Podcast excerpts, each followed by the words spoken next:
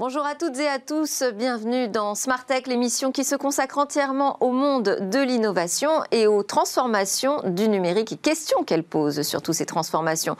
On va démarrer avec euh, l'actu du mobile, comme euh, beaucoup de jeudis ensemble.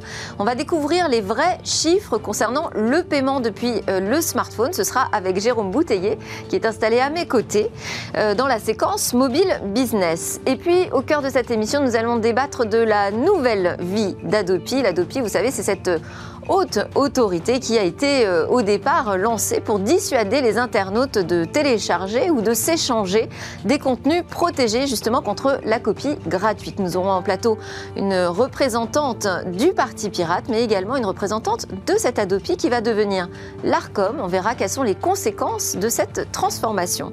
Et puis nous retrouverons, ce sera le dernier rendez-vous avec euh, le gentleman numérique. Il nous donnera quelques bonnes résolutions à garder en tête pour dans ce monde qui change. Et on conclura par notre séquence Et demain, on va découvrir une innovation dans le domaine de la santé et plus particulièrement qui adresse une maladie longtemps ignorée euh, et pourtant qui touche de nombreuses femmes. Mais tout de suite, donc place à la séquence Mobile Business.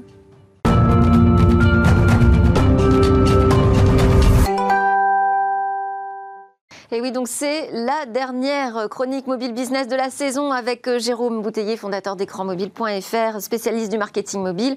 On va évoquer avant cette grande pause estivale une tendance, un décollage du paiement mobile en France. Oui, bonjour Delphine. On, termine effectivement cette chronique de la, saison avec les, nouveaux chiffres euh, du paiement mobile hein, publiés comme chaque année par l'OSMP, hein, l'Observatoire de la sécurité des moyens de paiement, un organisme qui dépend de la prestigieuse hein, Banque de France, qui publie euh, chaque année euh, son étude et qui voilà, confirme la, transformation hein, des usages des Français hein, à travers cette crise euh, Covid. le rapport pointe en effet le fort recul des retraits d'espèces, hein, moins 15%, mais aussi le, chèque qui lui recule de 25% entre 2019 et 2020. Deux modes de paiement en papier qui nécessitaient des échanges physiques. Le SMP d'ailleurs n'aime pas trop le chèque puisqu'il nous explique que c'est aujourd'hui un, mode de paiement qui représente 42% de la fraude avec le taux de fraude le plus élevé, 0,088%. 20%. Alors donc ce paiement électronique, lui, évolue euh, dans le bon sens. effectivement, les paiements traditionnels reculent. À l'inverse, le paiement électronique progresse euh, fortement. La Banque de France évoque euh, une croissance de plus 13%, notamment grâce à de nouveaux usages hein, comme le commerce électronique, la livraison à domicile ou le click and collect. L'OSMP évoque également la très forte croissance du paiement sans contact, plus 86% en valeur l'année dernière, qui a pleinement profité de l'élévation du plafond. Hein. Vous savez, on est passé de 30 à 50 euros euh, et qui représente désormais la moitié des paiements euh, par carte contre un tiers avant la crise. Euh, en point de vente, le paiement sans contact s'est imposé comme le mode de règlement privilégié par les utilisateurs en raison de la fluidité du paiement et de la réduction des contacts physiques comme mesure barrière à la propagation du virus explique l'Observatoire. Oui, un coup de pouce de, la crise, on pourrait lire ça comme ça. Alors, qu'en est-il du paiement à partir d'un smartphone? Alors, effectivement, c'est les, les, chiffres hein, que je suis beaucoup. L'année dernière, on en avait parlé sur ce plateau, la Banque de France estimait que le paiement mobile n'avait représenté que 45 millions d'opérations pour un total de 794 millions d'euros. C'était anecdotique. Euh, en 2020, le volume des transactions, il aurait atteint 127 millions euh, d'opérations, soit 2,5% des échanges euh, sans contact. Et en valeur, ce chiffre est même estimé à 2,7 milliards d'euros, soit 3,4% des paiements sans contact. Revers de la médaille, le taux de fraude sur les transactions nationales serait passé à 0,091% et même 0,13% pour toutes les zones géographiques hors CEPA. Et alors, qu'est-ce que ça donne en croissance précisément sur le paiement mobile? Alors effectivement, c'est vraiment un chiffre sur lequel il faut se concentrer euh, puisque c'est, ça représente encore un, chiffre assez modeste. Hein. je disais 2,5% des paiements sans contact, mais c'est en fait 1% des paiements par carte et même 0,5% de l'ensemble des paiements. Hein. donc ça reste vraiment euh, euh, un trait de ligne, mais c'est néanmoins un chiffre en très forte progression. Hein. on, on, parle d'une croissance d'une année sur l'autre de plus de 179%. et certains professionnels parient sur le fait que la croissance à trois chiffres pourrait se maintenir pendant de nombreuses années. Oui, c'est ça. Donc c'est une très forte croissance qui part de pas grand-chose, mais qui semble s'installer. C'est-à-dire que le paiement mobile, selon vous, il pourrait devenir majoritaire? Euh, Effectivement, le, paiement mobile pourrait connaître en fait la même courbe que le sans contact, hein, effectivement devenir un jour euh, majoritaire. Euh, aujourd'hui, paiement sans contact, on le dit, hein, c'est la moitié des paiements par carte, alors qu'il a à peine une dizaine d'années. Et le paiement mobile, il est plus ambitieux, puisque avec son smartphone, on peut payer au-delà de cette frontière des 50 euros, on peut cumuler paiement et fidélisation, on peut aussi payer avec sa montre. Et effectivement, si ces taux de croissance se maintiennent, il devrait devenir majoritaire, en tout cas dans les paiements par carte, au cours de cette décennie. Ok, très bien. Alors, on va passer aux autres news euh, du monde mobile et ce temps passé dans les applications. Alors, c'est effectivement un, rapport à Penny hein, qui sort ce matin et qui nous dit que le temps passé dans les applications au cours de cette pandémie a progressé de 45% au cours des deux dernières années. Donc, c'est vraiment un, saut. On est sur une moyenne aujourd'hui de 4 heures par jour et par utilisateur sur un smartphone. Alors, les moyennes varient un peu selon les pays. En France, on est à peu près à 3h30, euh, mais dans d'autres pays, on dépasse largement ces 4 heures. On est à 4h50 en Inde, 5h20 en Indonésie et même jusqu'à 5h25 passé chaque jour sur son smartphone au Brésil.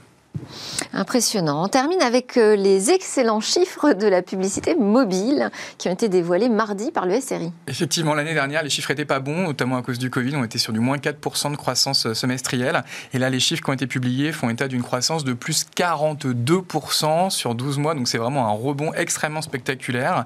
Et quand on regarde la part du mobile, euh, le, SRI et Oliver Wyman nous apprennent qu'il représente aujourd'hui 66% du search, un peu plus d'un milliard d'euros, 95% de la pub sur les réseaux sociaux, à peu près 1,1 milliard d'euros, 58% du display classique, 155 millions d'euros, 61% du display vidéo, 186 millions d'euros. Si on cumule l'ensemble, on arrive à 2 milliards 482 millions d'euros. C'est 65% à peu près du marché. Euh, un marché euh, d'ailleurs qui profite principalement euh, à Google, à Facebook, à Amazon, qui se la part du lion. On estime qu'il représente à peu près 70% maintenant du marché de la publicité digitale et même plus de 90% du marché de la publicité mobile. C'est pas forcément corrélé au temps qu'on passe sur ces applications Parce que là, pendant la période Covid, on était beaucoup sur les applications médicales. Ah oui, c'est vrai. Mais de vaccination. Les, les, les, GAFA, effectivement, sont très présents dans l'univers mobile, très présents dans l'univers applicatif, et c'est effectivement eux qui ont été les grands gagnants, même si, effectivement, on en a constaté en France l'engouement pour Tous Anti-Covid, par exemple, qui était l'application la plus téléchargée l'année dernière, ou euh, Vite ma dose, hein, ces derniers mois, qui a eu aussi beaucoup là, de succès. Il n'y a pas de publicité. Il n'y a pas de publicité, mais c'est bon, très, très lié, évidemment, à la période qu'on traverse. Mais sur le temps long, euh, clairement, les GAFA sont les, grands gagnants euh, de cette, cette transformation. Merci beaucoup, Jérôme Bouteiller, fondateur d'écranmobile.fr, pour euh, ces éclairages chaque semaine sur ce mobile business avec euh, des chiffres qui sont euh, sourcés. Ce sont là pour la, première fois les vrais chiffres que nous avons sur le paiement mobile. très bon été, Jérôme. À, très bientôt. On continuera en saison 2 ensemble. C'est l'heure de notre talk. On va parler de la chasse au piratage d'œuvres protégées par le droit d'auteur, les droits voisins et tout un tas de droits de diffusion de production. Alors à la une du talk, c'est le projet de loi sur euh, la régulation et l'accès aux œuvres culturelles à l'ère numérique. Il a été adopté par les députés, on en a déjà parlé dans Smartech, et il prévoit euh, que notamment la Adopi, qui est euh, connue pour sa riposte graduée face au téléchargement qu'on dit illégal, fusionne avec le CSA. Naîtra alors une nouvelle entité qui s'appellera l'ARCOM, l'autorité de régulation de la communication audiovisuelle et numérique.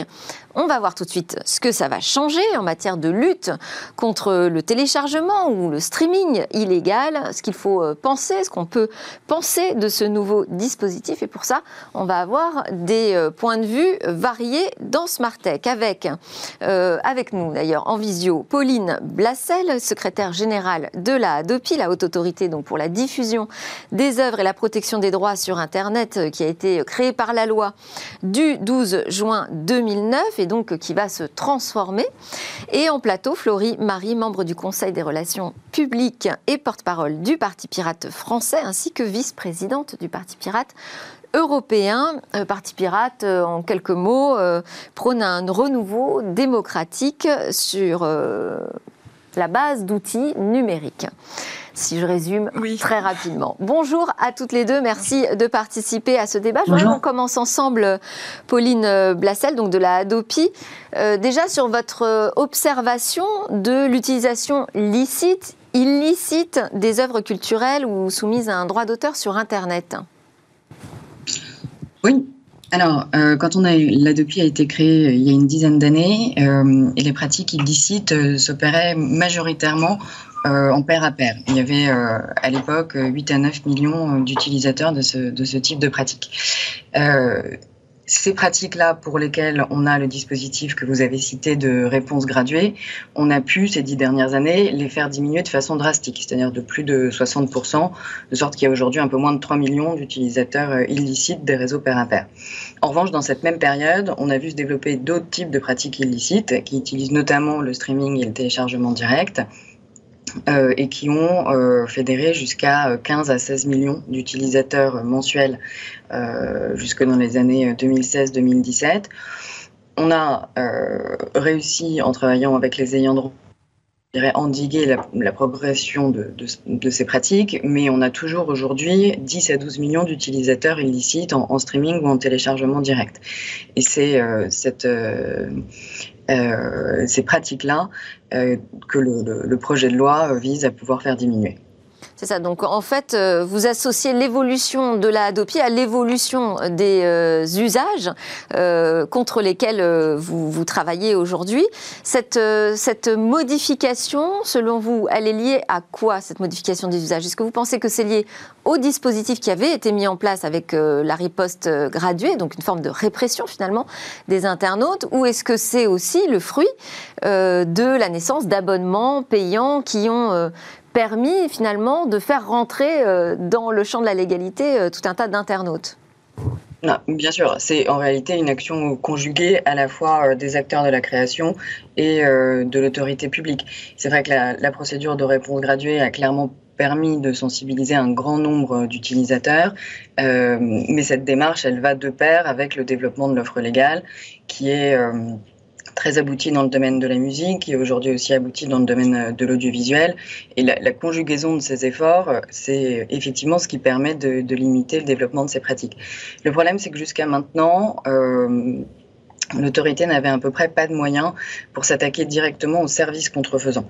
Donc concrètement, qu'est-ce qui pouvait se passer? Les ayants droit pouvaient et peuvent toujours saisir le juge et demander à ce que les services qui vivent du piratage soient bloqués mais ce sont des procédures qui déjà peuvent être relativement longues et coûteuses, et surtout, euh, dès que le juge prend la décision de bloquer un service illicite, en général, dans les jours ou dans les semaines qui viennent, ce service réapparaît sous une nouvelle forme, accessible depuis une autre adresse, etc., et le problème recommence. Donc ce qu'apporte le projet de loi, c'est la possibilité de construire vraiment un partenariat entre l'autorité publique, les ayants droit et le juge, pour qu'on puisse s'attaquer à ces services illicites euh, en amont de la décision du juge et en aval pour s'assurer qu'ils restent durablement bloqués. Alors, euh, Florie Marie, quand vous entendez euh, l'évolution, la transformation de, cette euh, Adopi et la promesse finalement de passer, si je schématise encore, hein, d'une riposte graduée qui va continuer, hein, mais en tout cas de passer d'un mode répression des internautes à je vais m'attaquer aux sites qui diffusent ces contenus. Qu'en pensez-vous? Quelle est votre analyse? Je pense qu'on a de bonnes raisons de continuer à exister finalement, parce que, euh, comme vous le savez, le Parti Pirate avait été créé à la base euh, à la naissance d'Adopi. En fait, on avait été créé, enfin, on s'était euh, organisé justement contre cette, cette haute autorité et contre la surveillance de, de, des pratiques de téléchargement en ligne. j'entends, j'entends très bien les arguments de, de donc j'ai oublié, je suis désolée. De l'Adopi, de Pauline Vlassel. oui. de Pauline Vlassel. Je, je, les entends très bien, mais enfin, on, voit, nous, on a vu, on a observé aussi euh, très bien les, différentes pratiques qui ont été mises en place et qui se sont développées avec euh, justement cette euh, riposte gratuite. on a vu l'évolution du téléchargement illégal, l'évolution de, nouveaux dispositifs qui permettent justement de protéger les personnes qui téléchargent illégalement euh, des contenus culturels euh, avec des systèmes de VPN, avec des systèmes euh, de, de téléchargement. Enfin, en fait, on a transformé le téléchargement exprès pour justement éviter de passer par, par cette riposte graduée. on est sorti d'un système de téléchargement qui est peer-to-peer -peer. to -peer pour aller vers du système de streaming. et c'est en fait c'est dommage parce que le peer-to-peer est une, une, utilisation vertueuse d'Internet. Finalement, on a, on a, diabolisé cette technologie. Finalement. Exactement, on a diabolisé la technologie qui était la plus vertueuse d'Internet Enfin, ce qui est un peu dommage finalement. Le principe d'échange de pair à pair. Exactement, le principe d'échange de pair à pair. On peut aujourd'hui toujours utiliser le pair à pair pour, euh, pour échanger du contenu, pas forcément du contenu illégal, hein, bien sûr. On peut échanger des contenus légaux, euh, totalement légaux sur du pair à pair. Mais le problème, c'est qu'il y a de moins en moins de personnes qui utilisent ça et de plus en plus de personnes qui vont utiliser du coup des systèmes de téléchargement, streaming, qui vont être hébergés par des plateformes qui vont euh, faire énormément de publicité et donc polluer finalement, parce que la, la publicité sur Internet, ça pollue. Hein. le système de pair à pair a cet avantage-là de pas justement de pas permettre la publicité, de pas permettre de l'évolution du système de consommation sur Internet. Donc du coup, la Dopi, en fait, elle a eu des effets pervers. Elle a provoqué la mort à petit feu de certains systèmes qui étaient vertueux et l'évolution de certains systèmes qui le sont beaucoup Donc sans forcément d'efficacité bah, sur, sur, le but recherché qui était de protéger le droit d'auteur On a tendance à sortir assez régulièrement, enfin nous, euh, les militants contre euh, la haute autorité, euh, on a tendance à sortir assez régulièrement les chiffres. Hein, concrètement, c'est 82, 87 millions de recettes, enfin de, de, bénéfices, enfin de bénéfices de, de contre 82 millions de dépenses publiques pour la Hadopi. Donc c'est pas. alors bien sûr, la Hadopi n'a pas vocation à faire du, du bénéfice. Hein, bien sûr, c'est pas son objectif. Euh, on n'a pas non plus euh, les retours par rapport aux ayants droit. Après, la question, c'est euh, qu'est-ce que, enfin, qu'est-ce concrètement, qu'est-ce que on peut faire contre le téléchargement illégal sur Internet sans impacter la vie privée des personnes qui vont utiliser Internet globalement? Et je ne crois pas que associer la Hadopi avec le CSA soit la meilleure idée du monde. c'est même très dangereux finalement, puisque le CSA va avoir encore plus euh, de pouvoir et de, euh, de, pouvoir de nuisance sur les, sur les, euh, sur les systèmes qui existent déjà aujourd'hui, sur, les, sur tout un tas de, plateformes qui existent aujourd'hui et qui permettent de créer du contenu finalement. Et, euh, et, on voit déjà ce qui se passe avec les algorithmes sur YouTube, on voit déjà ce qui se passe avec les algorithmes sur Twitch. Euh, Donc c'est cette, euh, cette, volonté de, de réguler Internet qui, qui, vous effraie. Oui. On va pas, je ne vais pas essayer de vous mettre d'accord hein, toutes les deux, c'est pas du tout l'objectif, c'est plutôt de donner l'ensemble des arguments des deux côtés. Pauline Blassel, moi je voulais vous interroger sur ce que ça représentait finalement comme manque à gagner le piratage aujourd'hui d'œuvres culturelles. Oui, c'est effectivement un chiffre qui est très important. Euh, pour l'introduire, je, réagis euh, à ce que vous disiez, Madame Marie, sur le budget de l'institution et ce qui est rapporté, parce qu'effectivement, c'est un chiffre que j'entends euh, très très souvent. Je suis plutôt contente que vous me donniez l'occasion d'y répondre, parce que c'est à la fois un, un, un contresens, mais c'est aussi une logique que, pour le coup, nous on considère assez dangereuse. L'objectif de la DEPI, ça n'a jamais été de donner des amendes. Le but, c'est que les gens changent de comportement comportement on n'espère pas euh, leur donner un maximum d'amendes et on considère que l'objectif de faire changer leur comportement, euh, c'est en grande partie ce à quoi on a abouti avec euh, la procédure de réponse graduée, sachant que je vous avoue que je trouve que c'est nous faire beaucoup d'honneur que de penser que nous sommes seuls à l'origine de l'émergence du streaming et du téléchargement direct, qui est un développement technologique qui dépasse, qui dépasse largement la France. donc notre objectif n'est pas d'obtenir des amendes, mais de faire en sorte que les gens, les gens changent de comportement. Comme vous le dites très justement, on n'est pas une entreprise entreprise euh, privée. Donc, euh, comme euh, on est une autorité publique au service de la mise en œuvre d'une politique publique, donc on n'est pas évalué à l'argent qu'on rapporterait. Et si jamais c'était le cas, si on fait deux secondes l'exercice de, de, de, faire cette même réflexion, par exemple, s'agissant de la police ou de la justice, ça voudrait dire qu'une action publique euh, doit se financer grâce aux amendes qu'elle génère. Donc ça veut dire que si elle manque de budget, d'un coup, il faut envoyer plus de sanctions pour avoir un budget à l'équilibre. Ça, cette logique-là, on, ne va pas débattre euh, euh, là-dessus, Pauline Blassel. je pense que la question qui est posée, c'est plus l'ensemble du budget consacré à mettre en place une riposte graduée qui finalement ne vise pas forcément l'objectif recherché. Qu'est-ce qu'il en est de, Il est à mettre en, regard avec la question que vous posez, c'est-à-dire le coût du piratage. voilà qui est euh, d'un milliard d'euros par an. Euh, dont 300 millions d'euros de pertes euh, en recettes fiscales et sociales pour l'État. Euh, donc je dirais que ce qui coûte vraiment cher, c'est le piratage et, pas, et pas l'Adopi. Et alors là, quand on voit l'évolution de la en, Arcom, et vous dites on va davantage travailler sur euh, les sites de streaming aujourd'hui qui diffusent notamment euh, beaucoup de compétitions sportives, d'événements importants, autour du football par exemple, euh, moi la question que j'ai envie de vous poser, c'est est-ce que vous n'allez pas travailler, quand vous dites on n'est pas un organisme privé, est-ce que vous n'allez pas finalement travailler juste au secours d'industries qui se sentent plus menacée aujourd'hui que, que l'industrie euh, musique ou euh, cinéma qui a presque résolu son problème Excellente question. Alors, euh, parce que vous parlez du piratage sportif. Le, piratage sportif, il faut bien. C'est-à-dire là, on a, en fait, on a deux. Non, ma question, c'est plutôt est-ce que, est que vous ne venez pas au secours d'industries audiovisuelles et sportives avec ce nouveau projet? Ah mais si, notamment. Euh, bien sûr. Alors, j'imagine que la question, c'est de savoir dans quelle mesure on, participe à, de, au bénéfice d'intérêts privés. Euh, que ce soit les entreprises audiovisuelles euh, sont évidemment des acteurs essentiels du financement de la création et donc sont des entreprises pour lesquelles, enfin, quand on lutte contre le piratage culturel, c'est aussi pour protéger la façon dont elles financent la création. Et puis le piratage de retransmission sportive, là aussi, c'est un sujet pour l'État, pour, différentes raisons. Euh, évidemment, parce que, comme je vous le dis, ça génère un manque à gagner qui, en réalité, a des retombées aussi euh, sur les recettes fiscales et sociales de l'État. Et parce que derrière le financement euh, des manifestations sportives, il y a aussi le financement du sport amateur. Et donc, finalement, la possibilité de développer la pratique sportive euh, sur euh, notre territoire. Donc, euh, ce sont des choses où l'État n'intervient pas seul, mais où on intervient aux côtés des ayants droit, parce que ce sont des sujets desquels on considère qu'ils ont un impact sur l'ordre public et qu'il est normal que l'État prenne sa part pour protéger ces activités. Alors maintenant, Florie Marie, moi j'ai envie de vous poser la question parce que le Parti pirate effectivement se fonde sur l'idée du partage de la connaissance et de la culture, mais comment on fait pour à la fois euh, avoir euh, cette euh, idée du partage entre internautes et protéger aussi les œuvres culturelles et les droits d'auteur alors nous, ce qu'on propose, et ce qu'on proposait, et ce qui aurait été bien de mettre en place à la place de Adopi finalement il y a une dizaine d'années, c'était euh, la licence globale. Le principe de licence globale, c'est ce qui a été développé depuis par, euh, par exemple Spotify ou Deezer, qui sont euh, des systèmes de, de, streaming légaux finalement de musique.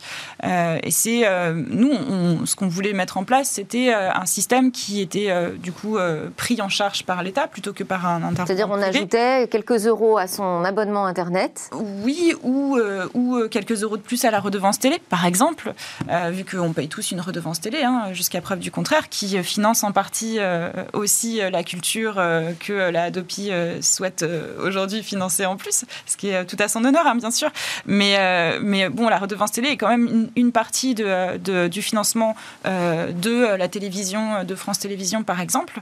Et, et, nous, on estimait, alors je, je, propose la redevance télé, mais ça pourrait très bien être également ce que vous disiez, on proposait de faire payer quelques euros euh, à chaque personne qui souhaite euh, avoir accès à la licence globale pour euh, avoir accès à tout, le contenu musical. Et, du coup, on est là, du coup, au-delà d'un système de téléchargement illégal. Enfin, c'est du téléchargement, c'est même pas du téléchargement, c'est du streaming, mise à disposition de toute la musique auprès de tout le monde.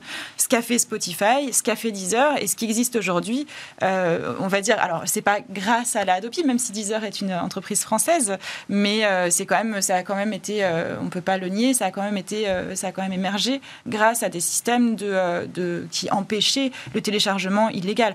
Alors j'entends aussi euh, Pauline Blassel qui disait tout à l'heure que euh, Adopi n'a pas créé les systèmes différents de streaming. Mais il faut quand même avouer qu'il n'y a pas que en France qu'on milite, qu'on lutte, que des États luttent contre le téléchargement illégal. C'est partout.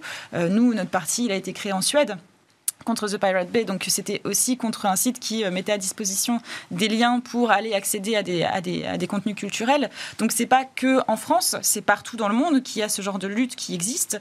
Enfin partout dans le monde, dans certains pays où on est encore un peu tranquille.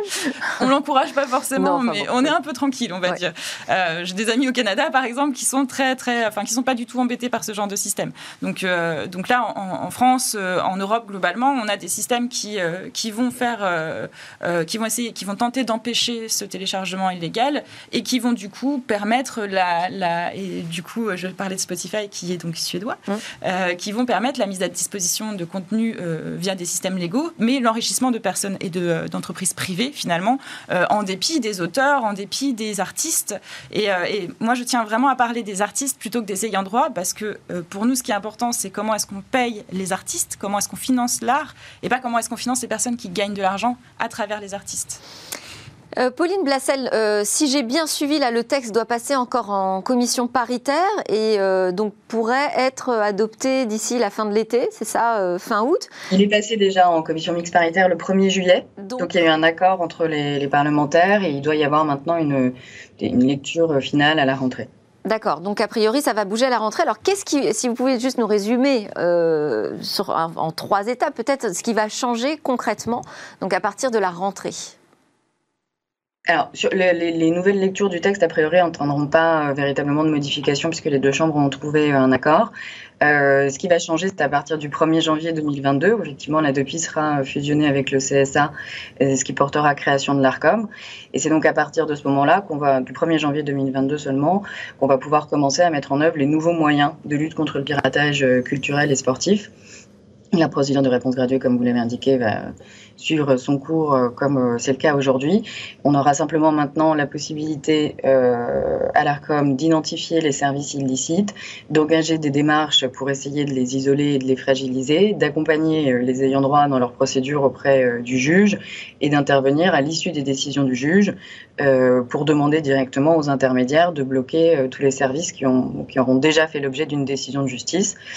et ça sera également dans le, le cas dans le domaine des retransmissions sportives de la même façon, après une première euh, décision du juge qui est évidemment indispensable, euh, l'autorité pourra directement demander à ce que euh, les services qui retransmettent la compétition de façon illicite puissent être, puissent être bloqués. Et, vous avez toujours des compétences, j'imagine, sur la mise en avant de l'offre légale ou aussi le travail sur les mesures techniques de protection? Oui, bien sûr. Euh, donc la mission d'encouragement au développement de l'offre légale, elle se poursuit. Il y a cette fois une certaine liberté qui est donnée à l'autorité pour définir euh, les outils auxquels elle aura recours. Mais c'est évidemment très important, même dans l'esprit d'Adopi depuis le départ, d'avoir cet équilibre qui consiste à encourager euh, l'offre légale qui s'est très significativement développée ces, dix dernières années. Et par ailleurs, alors je ne sais pas si c'est ce à quoi vous faites référence, mais l'autorité aura aussi la charge de mettre en œuvre euh, le, des éléments de la directive sur le droit d'auteur, et donc en particulier de réguler les technologies de reconnaissance de contenu que mettront en place euh, les plateformes. Ce qui, j'imagine, pourrait ouvrir un, nouveau euh, long débat entre Madame Marie et moi, puisqu'il s'agit de la mise en œuvre de l'article 17 de la directive sur le droit d'auteur. donc, on a à la DEPI déjà maintenant, depuis l'ordonnance du mois de mai dernier, la mission de, de mettre en œuvre. Ok, ben justement, voilà, vous me faites une parfaite transition, euh, enfin transition en conclusion, on va dire, puisque je pense qu'avec les échéances électorales et les nouveaux dispositifs euh, au sein du CSA, on va beaucoup parler du sujet de la régulation euh, d'Internet à la rentrée. Merci beaucoup pour vos éclairages, Pauline Blassel, secrétaire générale de la ADOPI, et Florie Marie, porte-parole du Parti Pirate Français. On suivra quelles sont d'ailleurs les motivations en matière de régulation de votre parti juste après la pause, eh bien, on va retrouver notre gentleman et les cinq bonnes résolutions à suivre.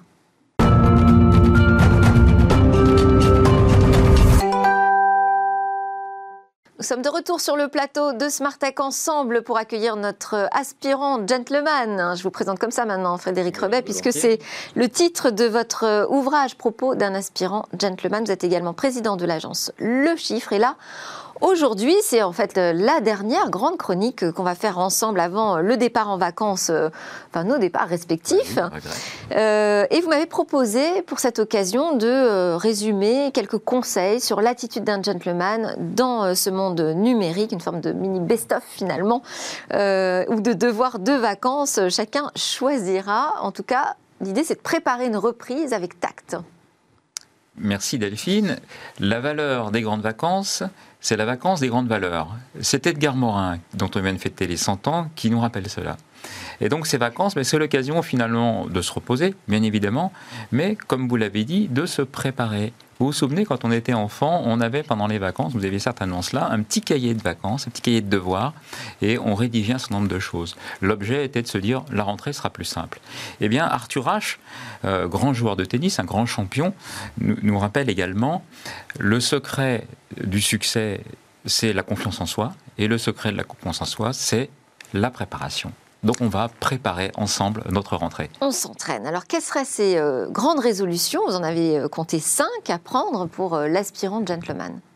La première, c'est l'attention. L'attention, c'est la qualité maîtresse d'un aspirant gentleman.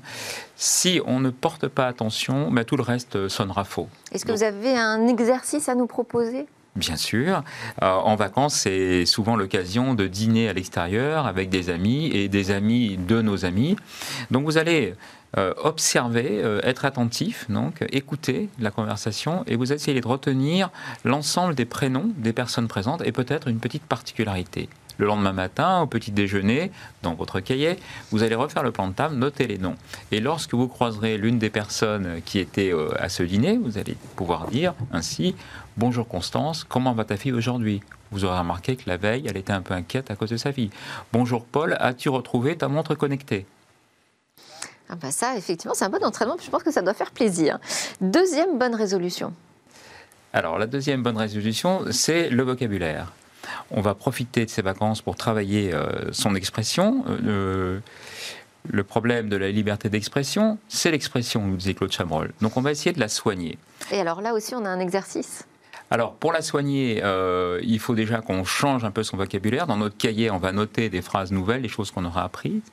On va également euh, éviter les copier-coller. On en a eu beaucoup pendant la période euh, de sport récente, le championnat d'Europe de football, le, Tour de France. Donc tout ça, on a pu voir une litanie de, termes, comme un peloton hein, qui se déroulait. Et puis, on va, comme toujours, éviter les acronymes, tous ces termes. Et comment est-ce qu'on est sûr justement qu'on a employé la bonne expression? Alors, euh, vous pouvez inviter quelqu'un virtuellement, ce sont euh, nos mamans, nos mamans, y compris les nôtres, dans cette conversation, et vous posez la question, est-ce que ces mamans euh, vont comprendre, vont pouvoir participer à la conversation? Très souvent, vous vous rendrez compte que non, puisqu'on emploie des termes codés, une espèce de langage. Donc la présence des mamans, finalement, est un indicateur. Il y a une universalité dans la discussion, dans la conversation. Troisième résolution. La pause. Donc on va euh, poser euh, physiquement son téléphone portable, euh, sa tablette, son ordinateur de côté, et puis on va réapprendre à vivre au présent et non dans un futur immédiat. C'est une course permanente, on court toujours après qu'est-ce qui arrive derrière. Alors ça n'empêche pas, parce qu'on est quand même dans des professions où souvent on est, on est hyper connecté, on va quand même faire cette pause, et donc on prendra un rendez-vous quotidien avec soi-même, et les personnes qui nous concernent pour euh, répondre aux mails, répondre aux SMS, et puis ensuite on refermera cette... Euh, Vraiment l'organiser. Est-ce qu'il y aurait un exercice qui pourrait nous y aider à déconnecter? Alors on a tous dans nos applications de messagerie, on, a, on a, eu l'occasion d'en parler, euh, on a nos SMS, on a WhatsApp, on a Messenger, sur Instagram on peut communiquer, on a Twitter. Eh bien euh, c'est plus qu'un exercice, c'est un défi. Je vous mets au défi, Delphine, pendant euh, cette période de vacances, de déconnecter l'une de ces applications. On se rend compte qu'on on converse via beaucoup d'applications. Finalement, on ne dit pas toujours grand-chose de plus. Donc choisir celle qui est obsolète et prévenir bien sûr vos interlocuteurs qui ne soient pas surpris et ne prennent ombrage de cette, euh, de cette décision péremptoire. Bon, sacré défi. Quatrième résolution. La curiosité. La curiosité n'est pas un vilain défaut, c'est la curiosité euh, qui nous permet euh, d'évoluer et d'être civilisé. Et civilisé, celui qui fait l'effort d'aller au-delà de sa propre culture, mu par la curiosité, et l'intérêt pour les autres. Donc c'est ça qui va nous faire euh, avancer. Donc on profite de, les vacances, de cette période pardon, pour euh, eh bien, euh, stimuler sa curiosité. Vous pouvez par exemple apprendre une langue si vous vous intéressez à l'italien ou au japonais, c'est l'occasion. On a un conseil de lecture alors peut-être? Oui, alors vous connaissez mon goût pour le rapport entre la modernité contemporaine et l'histoire. Là on va parler d'antiquité. un livre qui s'appelle Le cinquième marteau donc c'est Pythagore et la disharmonie du monde, édité chez Seuil. Euh, c'est un livre euh, intéressant puisque c'est une petite histoire qui va résonner euh, c'est Pythagore donc qui se promène dans son village. Il entend des sons, des sonorités, un peu comme des cloches. Il pénètre dans une forge et constate des artisans qui travaillent le métal avec des marteaux. Et ces marteaux ensemble, comme une volée de cloches, produit une très belle musique. Et tout à coup, il commence à formuler une pensée, et c'est le début finalement de l'écriture de la musique. Hein. La musique est aussi mathématique. Et il remarque quand même qu'il y a un marteau qui est euh, dissonant. Et donc, il essaie de comprendre pourquoi il y a une dissonance, pourquoi il y a une harmonie. Donc, la disharmonie du monde par Pythagore. Euh, finalement, les mathématiques, la poésie, voilà, le monde numérique dans lequel nous sommes grâce à vous Delphine, il y a aussi de la poésie. Merci. Alors on termine avec la dernière bonne résolution à prendre pour être un vrai gentleman numérique. Le silence, c'est-à-dire qu'on va euh, se reconcentrer, on va faire une sorte de rebooting, de réinitialisation. On parle beaucoup, il y a un bavardage permanent, il y a un brouhaha qui nous, qui nous encombre, si je puis dire. Et faire silence, c'est aussi reformuler. Euh. Bon, euh, l'éloquence ne consiste pas à, dire euh, tout ce qu'on pense, mais à penser ce qu'on dit. Et c'est également l'occasion de, se reconcentrer, de, de, ne dire que ce qu'il faut dire, pas plus que cela. Donc, ces vacances, vous avez compris, on fait pause, on fait silence, on met de côté, on réserve et on reformule sa pensée, on reformule euh, sa diction pour finalement créer une relation, une interactivité plus intéressante. Bon, on prend le temps en tout cas. Voilà. Merci beaucoup, Frédéric Merci, Merci beaucoup. Je rappelle que vous êtes président de l'agence Le Chiffre et auteur de l'ouvrage Propos d'un aspirant gentleman, dont je conseille aussi la lecture, moi, pour cet été. Merci encore pour tous vos conseils pendant cette saison. À suivre, c'est la découverte d'une innovation dans le domaine de la santé.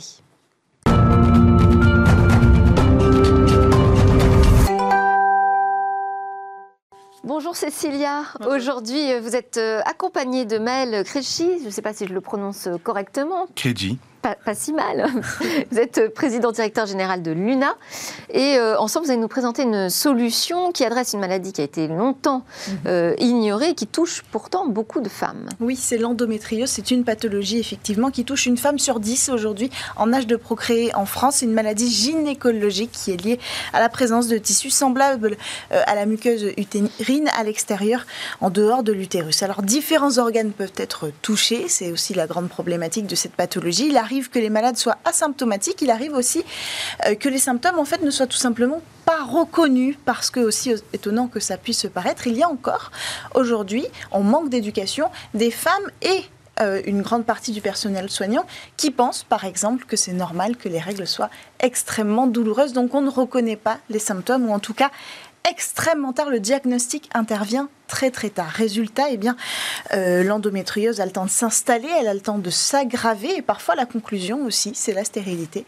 euh, pour euh, ces femmes qui sont touchées par cette maladie. Alors je vous présente aujourd'hui justement une solution qui pourrait demain accompagner le diagnostic, l'avancée dans le temps et accompagner l'après-diagnostic aussi. C'est important de pouvoir utiliser la technologie pour accompagner ces femmes-là. Un dispositif médical donc qui s'appelle Luna Endoscore et c'est pour ça que vous êtes là sur ce plateau aujourd'hui vous avez euh, créé, Maël Kredji, président, directeur général de Luna, euh, cette technologie. Alors, concrètement, à quel moment intervient cette solution dans le procédé du diagnostic? Alors, comme vous l'avez rappelé, c'est l'endométriose, c'est avant tout des femmes qui souffrent. Hmm. Et elles souffrent du diagnostic et du suivi. Hmm. D'abord, il faut se faire diagnostiquer pour avoir un accès au traitement. Sans accès au traitement, pas de soins qui visent ces symptômes, et sans accès au traitement, pas d'amélioration de la qualité de la vie. Hmm. Pour les femmes, c'est extrêmement important. Donc, nous avons développé un algorithme qui se base sur un questionnaire pour éviter d'avoir à faire une chirurgie. Et donc, pas de chirurgie, on remplit un questionnaire, on est immédiatement informé de son score de risque. Mais à quel moment? Avant même de savoir qu'on a des symptômes? Avant même. C'est-à-dire que on détecte, on pose des questions. On a l'impression d'avoir euh, peut-être mal, des douleurs, des problèmes sur sa sexualité, sur son infertilité. On se pose des questions. On répond à ces questions. Et là, nous avons certifié à la norme CE un dispositif médical qui s'appelle le Luna Endoscore pour réussir à identifier véritablement et scientifiquement les femmes qui sont, qui sont atteintes de l'endométriose. Donc c'est très dépendant des réponses de ces femmes-là. Et vous avez réussi à travailler, c'est une intelligence artificielle, hein, c'est ça, il faut, faut l'expliquer. Actuellement c'est une intelligence artificielle, donc on a pris des données, on a investigué sur un ensemble de patientes, on a ensuite testé ça sur des populations de témoins hmm. pour vérifier bien sûr la validité scientifique. Et derrière ça nous donne ce premier algorithme. Donc là, là c'est vraiment une IA qui intervient dans le pré-diagnostic. Il n'y a pas du tout d'intervention médicale euh, humaine hmm. Pas encore. Et c'est pour ça qu'on est une aide au diagnostic. On n'est pas le diagnostic, on intervient en amont pour identifier les personnalités à risque, donc les femmes qui risquent de l'avoir, et on conseille un rendez-vous chez le médecin. Et c'est pour ça que c'est la première étape ensuite dans un parcours de soins. Mm. On dépiste et ensuite on va vers du suivi. Le suivi est très important. Actuellement, très peu d'outils sont disponibles pour rendre factuel ce qui est vécu par la femme. Or, si on ne sait pas, si on ne voit pas, si on ne mesure pas, il est très difficile ensuite d'aller suivre l'évolution avec son gynécologue pour faire évoluer la maladie et ses traitements. Mais alors, euh, vous disiez que le, médecin n'intervient pas tout de suite. Il y a quand même un enjeu, autant d'éduquer euh, et d'informer les femmes aujourd'hui, euh, et les hommes qui voudraient s'informer sur le sujet, que le personnel soignant qui n'est pas capable de répondre. Pour la plupart, il faut être spécialisé, avoir fait des recherches sur le sujet de l'endométriose pour pouvoir répondre à ces questions-là et même détecter et reconnaître les symptômes. Est-ce que l'idée de cette solution, c'est aussi d'aller chercher ces professionnels-là, de les mettre en relation avec euh, les personnes qui suivent l'application? Tout à fait.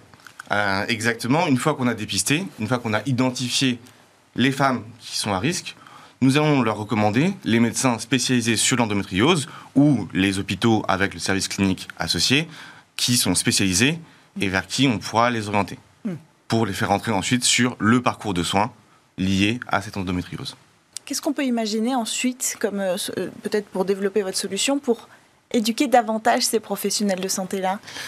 Alors sur l'éducation, euh, je dirais, du médecin, ils sont formés sur la médecine. Donc euh, au niveau de la compréhension, par rapport à la maladie, Mm. c'est déjà plus intéressant et on va pouvoir leur fournir plus de données. C'est ça, ces données-là pourront être utiles aussi à, Exactement. comprendre. Donc on va leur donner des synthèses, des rapports sur l'évolution de la maladie, et c'est pour ça que c'est important de rendre factuel. Mm.